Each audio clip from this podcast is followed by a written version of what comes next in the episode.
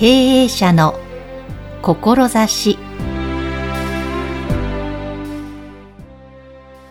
前回に続いて今回もゲストは南青山でマノンというハリキュー治療院を経営されています院長の物部真由美さんです。よろしくお願いします。よろしくお願いします。あの前回、はい、あの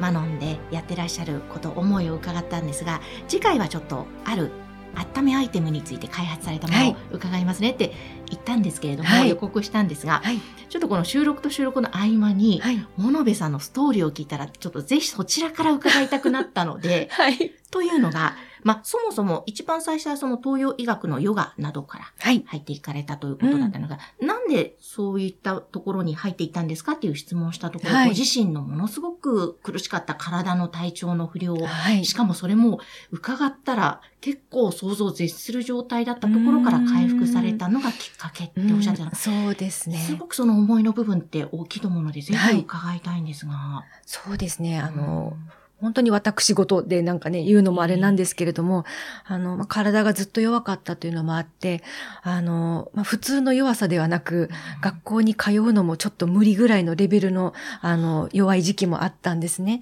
やはり何度も入院をして、うん、二十歳ぐらいの時にですかね、医者にもうあなたこのまま治らないよと、見放されるようなことを言われたんですね。その時に言われたのが、普通の人と同じように生きることを望んでしまったら、あなたが辛いだけだから、うん、もう普通に生きるのは諦めなさいと。あの、結婚とか出産とか、そういうのはもう諦めてって言われたのが二十歳だったんですね。で、またまたま入院してた、入院先の病院で言われてしまいまして、やはり今の私の年齢でそれを言われたら、ああ、そうかで済むかもしれないんですけど、まだ本当に若かった。周りの人がみんな青春を謳歌している時代にそれを言われてしまい、もう本当に絶望したんですね。で、こう人生に絶望して、もうどうしていいかわかんないと思って、こう病院の中ふらふらしてる時に、たまたまね、漢方科っていうところに出会ったんですね。はい、で、それまで西洋医学しか知らなかったんですね。東洋医学全くわからなかったんですけど、うん、あ、西洋医学でダメなら東洋医学ってどうだろうってちょっと思って、うん、まあそこに行ってみたんですね。はい、そしたらそこの先生が素晴らしい先生で、うん、で、そこが私のあの東洋医学との出会いだったんです。へえ、よかった。そうなんですよね。で、まあ東洋医学の最初は漢方からなので、まあ漢方を使って自分の体を少しずつ立て直していったんですけれど、やはりあの、最後の最後で治りきらないんですね。で、今思うと原因というのは私にあって、うんとね、漢方のことも西洋医学の薬の一環として捉えていたんですね。誰か私を治してほしいと思ってるわけですよ。うん、うん、西洋学だとお医者さんに私はもうわからない。だから薬を出して、薬で治してっていう風な感じなんですね。うん、治らないのはなんで治らないの？先生の腕が悪いのとか思ってしまうわけですよ。うん、東洋医学でも漢方を普通にこう飲んでるだけでは、この漢方が合わないのかなとか、そういう方にしか意識が向かないんですね。うん。まさか自分に原因があるとかちっとも思ってないわけですよ。ところが、この漢方での治療もある程度までは行ったんですけど、行き詰まった時に、たまたまあの素晴らしい鍼灸の先生に知り合いまして、で、その先生のところに行った時、私はもう髪の毛とかもあのほとんどなくてですね、あのまつげとか眉毛とか体毛も全部抜け落ちている状態だったんですね。で、あの目もほとんど見えない状態だったりとか、一日ちょっとあの外出、一日って言っても1時間とかですね、ちょっと外出したらその後1週間ぐらい動けなくなっちゃう。寝込んでしまうとか。あの、太陽の光を浴びると倒れてしまうとか。まあそういうような本当にどうしようもない時期というのがありまして、うん、まあそんな状態にちょっと戻ってしまっていたんですね。で、その時、まあ、あの、かかった鍼灸の先生が私の体を見て言ったことがですね、あなたのその体は神様からのギフトだと。うん、あなたこの体で幸せだと思えるんだよって突然言われたんですね。なんでかっていうと、あなたがもしこの体を治すことができたら、うん、その後ろに続く何千人、何万人っていう人に自分がどうやって治したかっていうその方法ですよね。うん、伝えることができると。そうしたらそこにあなたが生まれてきた価値とか意味とかそういうのがあるんじゃないのっていうふうに言われたんですね。でそれまでやっぱり体が弱すぎるがゆえに働けないんですよ。で、やはりあの仕事ができない、働けない自分に対してものすごく負い目があって、みんながね、あの一生懸命働いてお給料を稼いでいるのに、私は家にいて何もできない、自分なんて価値がないってやっぱ思っているわけなんですね。なんですけど、その価値がないのが一気にトランプの札をひっくり返すように、180度変わるというふうに言われたんです。うん、だからその、最初にやらなきゃいけないのは、あなたの体を治すこと。うん、でもそれは、あなたの体は自分で責任を持ってねって言われたんですね、うん、うん。自分の体は自分で治さないといけない。責任を持たない人に体は治せない。っていうふうに言われまして、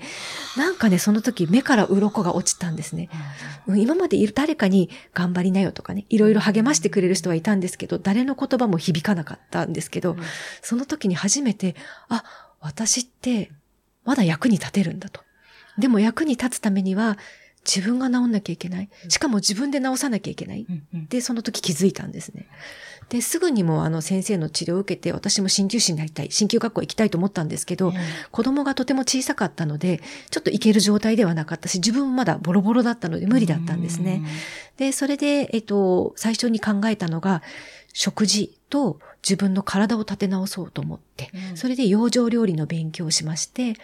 はい、4年間ぐらい通ったのかな？うん、そこで養生の資格を取って、うん、あとは、あの、ヨガですね。ヨガを勉強して、こちらもインストラクターの資格1年ちょっとかけて取ってるんですけれども、まず自分の体と食事を立て直そうというところから始めたんですね。で、まあやっているうちにびっくりしたんですけど、面白いように体が変わっていくんですね。そんなにすごいことをやってるわけじゃないんですよ。うん、なんですけど、あの、意識は変わってるんですね。自分の体は自分で治さなきゃっていう意識で全ての物事を見るようになったんですよ。そうすると、ほんのちょっとした行動が変わるんですね、日常生活が。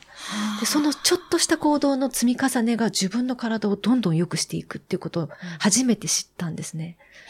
へー。そうか、意識の、さっきおっしゃってたタイプをひっくり返して、はい自分の体を自分で直せる、うん、直さなきゃほんのちょっとのことなんですね。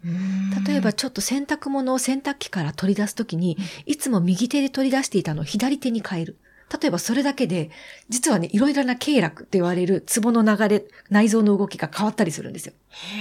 うん。あの、ちょっと包丁の握り方をほんの少し変えるとか、うん、何かのポジションをちょっと変えるとか、うん、本当本当にちょっとしたことの積み重ねで日常生活でできていて、うん、そのうちの一つを変えるだけで、面白いように体って変わっていくんですね。わそれをもう実際自分の体で実感されたんですね。はい。で、ある程度体が整って子供も大きくなったってこともあって、それで鍼灸学校に、うん、あの、まあ、通って資格は取ったんですけれども、ああ、やっぱり自分の体って本当に自分しかわからないんだなっていうことが分かったというか、例えばどんなに素晴らしい先生に治療していただいても、これは西洋医学でも東洋医学でも一緒ですけれども、治療してもらって家に帰って、またいつも通りの生活をしてしまったら、体って戻っちゃうんですよ。はい。それではね、全く治らないんですね。うん、まあ、私は医者ではないので、治るという言葉を言ってはね、ちょっといけないのかもしれないんですけれども、まあ、立ち直っていかないんですね。やはり自分の体を立て直していくためには、治療と治療の合間に、どういう生活を送っているかって、ここが全てなんですよ。はい。だからその全てをどうするかっていうので、まあ、それがあの自分で治療院持った理由にもなるんですけど、他の治療院だと、そこに時間を割くことができないんですね。やっぱ治療やって、はい、さよならで終わっちゃう。次の予約取って、はい、さよなら次来てね、なっちゃうんですけど、うん、そうじゃなくて、家で何をやったらこの今の効果がキープできるかっていうところが一番のメインなんですね。うん、治療が実はメインではない。で、そのためのものとしてお灸だとか、先ほどちょっとおっしゃってた春針ですね。うん、そういったものですとか、あの、他にも刺さない針がいろんな種類があるんですね。うちの治療院では4種類ぐらいお勧めしてるんですけど、症状によって使い分けるんですけど、それは鍼灸師でなくても自分で使えますので、そういったもののやり方をお伝えしたりとか、本当に細かいところをどんどんどんどんあの改善してもらうんです。ストレッチももちろんやりますし、テニスボールとか手拭いを使って、どうやって自分のダメな内臓をですね、弱ってしまった内臓を立て直すかっていうことも、このね、場所がないのでベッドの下なんですけどね、ベッドの下に寝転がっていただいて、いて、うん、うん、やっていくようなことは、すごく時間をとってやっていますね。前半でもね、はい、セルフケアが大切なんですっておっしゃってましたけど、はい、そこのところの本当の思いっていうのも、そうですね。ご自身の、はい、もうその経験と、はい、そこが原点になってる、ね、そうなんです。ね。治療はね、おまけなんです。こんなこと言うと何なんですけど。だから卒業してもらいたいっていうのは、卒業するときは、見放すとかそういうことではなくて、うん、卒業できるときは、もうご自分の体がキープできると、私が確信をした方だけ卒業してもらうので、はい。そういう意味での卒業ですね。はい。いや、本当に私他人任せだったなって今お話を伺って思って、そのね、治療院のこれまで言ったところ、はい、そうだ、自分の体は自分で治す責任を持ってね、この、こうやって背を受けて、今ここにいるのだからってすっごく今、なんかちょっとね、電流が走ったら ビビビ、鳥肌以上のものがちょっと走ったんですが、その、はい。物部さんね、はい。あの、お店の名前、この治療院の名前も、真に温める。マノン、はい、ここにも、おそらく、そうですね。強い思いがあると思うんですが。はい。このやはり冷えというものがいけないというのは多分皆さんご存知だと思うんですけれども、あの、先ほど、何、あの、体を見る指標が機能の低下と冷えというふうにお伝えしたんですけど、見ていると最初に実は冷えから治すことができるんですね。機能の低下をいきなりご自分がセルフケアで治すというのは正直難しいんです。ただ、えっと、冷えている内臓を温めるというのはご自分でできるんですね。うん、で、内臓が温まってくると、人間ってやっぱりあの、自分の体は治すというの基本的な力を治癒力持ってますので、自然治癒力ですね。うん、なので、それで実は機能低下もいずれ治っていくんですね。なので、最初に治すべきなのは、もちろん、あの、お灸とかね、針とかいろいろ使いますけど、実は冷えになるんですね。ただ、そうなんです。冷えを治すってすごく難しくて、例えば靴下を何枚も履く健康法とかありますけど、あれって、ある程度体が温まっている方には有効なんですけど、本当にね、芯から冷えしてしまっている方、そういう方には実はね、足りないんですね。熱が。もう自分の体温だけで回せる状態ではないので、うん、体温より高い熱を体に与えながら、うん、まあ体を温めていくということも積極的にやっていかなくてはいけないんですね。なるほど。うん、それで、はい、実はあの、ようやくそのアイテムのお話も伺おうかなと思うんですが、はいはい温熱瓦というものがありますね。はい、これ、そうですね。物部さんがね、開発されたんですが、はい、もちろん温めるものとして、はい、えー、針とかお灸もあると思うんですけども、はい、一つこの温熱瓦、実はここ、これがきっかけで私、物部さんの治療にさせていただいて、ご縁をいただいたんですが、ね、ぜひこれ、長年、これをかけて開発された、ね、あの、見た目はね、本当に瓦、ちょっと瓦とは違うカーブなんですけども、はい、もう、いぶし銀と言うんでしょうか。ちょっとね、ねはい、シルバーっぽい光る感じの、すごくなんか見見ただけで癒されるような、そんな瓦なんですが、これを電子レンジで3分半ぐらいチンと温めて、はい、タオルでくるんで内臓とかをね、ポカポカ温めるという、これ、についてもぜひ教えてください。はい。はい、えっ、ー、と、もうこのアイディアというか、こういうものがあればいいなっていうのは10年ぐらい前から発想がありまして、まあ、温めるものとしては世の中にはあの、湯たんぽが一番有名かなと思うんですけれども、湯たんぽって、あの、いわゆる遠赤外線というものが出ないんですね。そうすると、まあ、素材が今ほとんどがプラスチックになってますので、はい、そうすると、こう、お腹に置くと、表面は温められるんですよ。うん、温められるんですけど、実際今この医療として、治療として治したいのは、うん、治したいとは言ってはいけないですね。治療としてアプローチしていきたいのは、うん、内臓になるんですよね、そうすると内臓に熱を届かせるためには、どうしても遠赤外線の力というのが必要になってくるんです。そうすると湯たんぽではちょっと無理だなというのがあったんですね。で、瓦っていうのは、あの、まあ、朴葉焼きみたいなね、ああ言って瓦を温めた上でお肉を焼くとか、あの、それで遠赤外線でふっくらみたいな、そういう料理法って昔からあるので、うんうん、ああいった土とかね、そういった焼き物というのが遠赤外線出すというのは知られていたんですけれども、うん、その中でも特にあの遠赤外線を強く出す瓦というのを調べていたら見つけることができたんですね。うん、で、まあその瓦をですね、瓦でも屋根瓦なんでね、あれをそのままもちろん使うわけにはいかなくて、最初はその瓦を、まあ、あの業者さんにお願いしてね、カットして、あの、コンロで温めて、お腹に置くみたいなことをしていたんですけれども、うん、どうしても、うんと、カーブがお腹に合っていない。体のカーブにはもちろん合ってないです。屋根瓦なんで。そうなんです。あとはこう、コンロで温めるのを忘れてしまって、すごく瓦が熱くなりすぎて、火傷してしまったりとか、あとは包んだタオルが焦げて、お布団まで茶色くなっちゃうとか、まあいろいろなことが起こるんです。あと、すごく割れやすいんですね。あの、河原のなんでしょう、温めてる時の直火の熱が強いと、あの、ひびが入ってしまうんですね。なので、そういったものを全部、あの、欠点を解消して、あの、本当に体を温めることに特化した何かものが作れないかっていうことで、あの、3年ぐらいかけて実は日本中の土を集めまして、どこのその地方の土が一番体を温めるかっていうのを、ちょっとお願いして焼いてもらって検証してたんですよ。で、まあ、あるところの土ですね。ここがすごくいいことが分かりまして、うんはい、で、今度はその土にいろいろな配合で微生物を混ぜていったんですね。あ、混ぜていったんです、はい、土を作るところから始めて。で、また、あの、いろいろな割合で微生物を混ぜた土をやはり焼いていただいて、うん、で、また自分で検証してっていうのをずっと繰り返してみて、そうすると、あの、ある一定の土、ある配合ですね。微生物を混ぜた土が、やはりすごくいいということが分かったんです。で、この土で、まあ、あの、あと人間のですね、このお腹とかお尻とか背中とかで、いろいろなところに合うカーブの形を計算して設計図を作って、それでまあ、一から金型を作って焼いていただいたんですね。はあ、あの、微生物の割合でも変わってくる全然違うんです、これが。面白い、ね、本当に面白いんですね。瓦っていうとこう日本のね、伝統的なものじゃない。ですか。はい、で、また微生物って、まあ私ちょっと日本酒が好きなので、はい、微生物の働き、はい、なんかこう目に見えないものを大切にする、うん、なんか日本の何か心も入っていそうな感じがして嬉しいというか。うん、なんか微生物を入れて、まあ焼いてしまっているので、じゃあ微生物が中で生きてるかっていうと、実は生きてはいないんですよ。うん、なんですけれども、土自体の、なんていうか、エネルギーが全然違うので、焼いた時のこの